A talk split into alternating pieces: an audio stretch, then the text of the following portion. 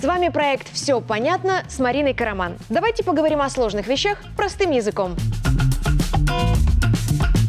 Сегодня о том, ради чего рисковал Гагарин, что наша девушка будет делать на орбите и когда белорусско-российская группировка появится в космосе. Поехали! В сети гуляет история о том, что однажды космонавта Валентина Лебедева спросили, в чем подвиг Юрия Гагарина. И он ответил, вы видели десятиэтажный дом? Ну вот представьте, что все это горючее. Сверху в маленьком железном шарике сидит человек, а внизу топливо поджигаются словами «Юра, ты обязательно вернешься, мы все посчитали». Так вот, ровно 62 года назад Юрий Гагарин сел в крохотную кабину над тоннами ракетного топлива не ради любопытства или удовольствия. Удовольствия в перегрузках, которые испытывают космонавты, нет.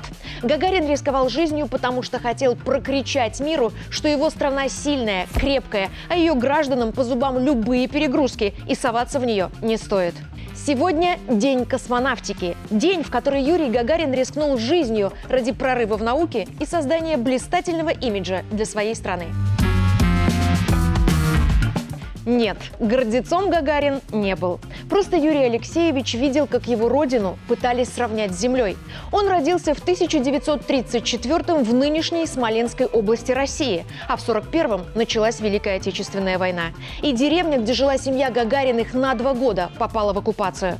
Семилетний Юра голодал, наблюдал жестокие убийства односельчан и издевательства над близкими. Его брата повесили на шарфе прямо в саду дома, и маленький Юра с мамой в последний момент спасли ребенка. Старших детей семьи угнали в плен. Они вернулись живыми, но только в конце войны. Люди, выросшие в тепличных условиях, не знают жажды защитить свое государство, сделать его первым во всем, добиться трепета врагов от звучания его гимна.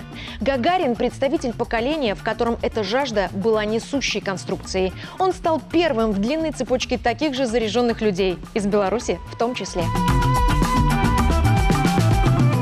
Первым белорусом, который полетел в космос, стал Петр Климук. Он родился в деревне Комаровка Брестской области в 1942 На тот момент это поселение тоже было в немецкой оккупации.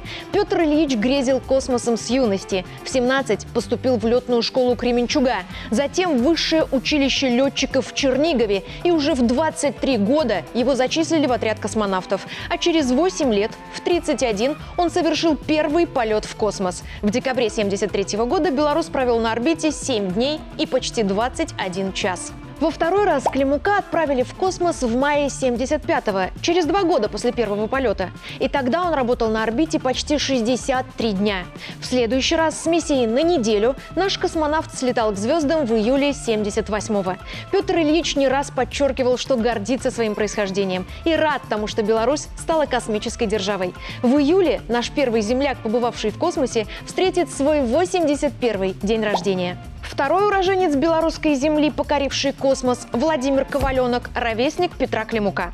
В 17 лет поступил в высшее авиационное училище в Балашове. В 25 его зачислили в отряд космонавтов, а в 35, в октябре 77-го, он впервые слетал в космос. Через 9 месяцев после первого полета, в июле 78-го отправился на орбиту во второй раз и провел там почти 140 дней. В третий раз Коваленок слетал в космос на 74 дня в 1981 году. А 3 марта Владимиру Васильевичу исполнился 81 год. Третий наш земляк, который покорил космос, Олег Новицкий. Родился в нашем городе Червень. В 17 поступил в высшее военное авиационное училище. После него окончил военно-воздушную академию имени Гагарина. Работал летчиком штурмового полка и командиром эскадрильи. В ряды космонавтов Новицкого зачислили в 35 лет, в 2007 После длительной подготовки в октябре 2012 он совершил свой первый полет на МКС. Он длился 143 дня и 16 часов. Второй полет почти на 197 суток случился с ноября 16 по июнь 17 года. Ну и третий прошел с апреля по октябрь 2021 года. Про полеты Олега Новицкого молодое поколение белорусов знает много, потому что он активно ведет соцсети, публикует в Инстаграме фотографии Земли с борта корабля и вдали от дома много пишет о тоске по нашей стране. А в обозримом будущем на МКС полетит первый космонавт в истории суверенной Беларуси. И это будет девушка. Заявки на отбор подавали 3000 претендентов. После собеседований выбрали 6 самых достойных. Полетит одна. В момент, когда белоруска полетит на орбиту, она уже не будет неопытной. Сейчас со всеми претендентками плотно работают тренеры и научные кураторы. Во время основного отбора девушки прошли проверку на выносливость и физическую прочность. То есть по этим параметрам все шестеро подходят. Это в СССР. Чтобы стать космонавтом, нужно было иметь рабочий стаж военного летчика и быть ростом не выше 170 сантиметров. Сейчас даже на сайте Роскосмоса в списке требований к кандидатам в космонавты есть ограничения по возрасту, гражданству, состоянию здоровья и образованию. Про часы налета, мускулы или научные степени ничего не сказано. Время и технологии изменились. Старты пилотируемых кораблей проходят гладко. Многое в космосе можно делать под руководством ученых с Земли. Главное, чтобы позволяло ментальное и физическое здоровье. Но те, у кого возникают сомнения, должны знать. Белоруска полетит на МКС не чтобы пофотографироваться в невесомости. Она будет выполнять научную программу в интересах целой страны.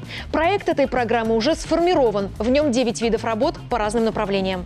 Девушке предстоит проводить эксперименты в области биотехнологий, физики, медицины. И чтобы научиться выполнять все действия верно и быстро, сейчас претендентки проходят сложную обучающую программу, а скоро поедут в Россию, чтобы оттачивать полученные навыки на специальных тренажерах. Так что о способностях первого космонавта Республики Беларусь тревожиться не стоит. Человека, от которого зависят будущие разработки наших ученых, космические в том числе, тщательно подготовят и обучат.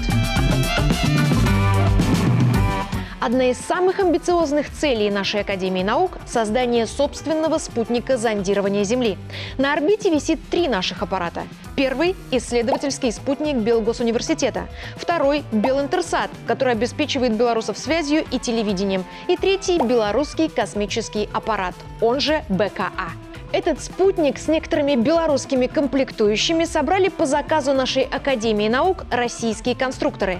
Он фотографирует разные участки Земли с шагом в 2 метра. На основании его снимков исследователи прогнозируют природные явления, ищут полезные ископаемые, предупреждают крупные пожары, размечают засев полей и формируют планы застройки городов. Сейчас ученые создают белорусско-российский спутник нового поколения. Разрешение его камер 35 сантиметров. Это значит, что один пиксель на фотографии охватывает треть метра земной поверхности. Просто супер детализация. Снимки и видео в таком качестве не только продвинут вперед белорусские технологии, но и позволят заработать на продаже фотографий странам, которые не вошли в космический клуб. И будут брать, потому что подобная съемка с самолета обходится заказчику в три раза дороже, чем спутниковая. То есть наша небольшая страна получила не только доступ к уникальным дорогим данным, но и возможность экспортировать космические услуги. У нас так вышло не само по себе. Президент поддержал и вывел в общий вектор работу нашей космической отрасли и программы союзного государства. Космическая программа – одна из них. Именно благодаря сотрудничеству с Роскосмосом Беларусь получила возможность быстро реализоваться в таких смелых проектах. Союзная программа, в рамках которой белорусские ученые создают отечественный спутник, называется «Комплекс СГ». Она предполагает, что в 2028 году российские и белорусские ученые выведут на орбиту две группировки современных устройств. Помимо полномасштабных аппаратов, в их числе будут наноспутники. Их масса до 10 килограммов, а преимущество в том, что они эффективно выполняют задачи при небольших размерах и затратах на содержание. Так вот, у нашего наноспутника будет будет отечественная комплектация, съемочное оборудование, электроника, разработки белорусских ученых. Их уже ведут. И глава Президиума Академии наук сказал, что белорусская часть миссии будет готова к отправке на орбиту в 2024-2025 году.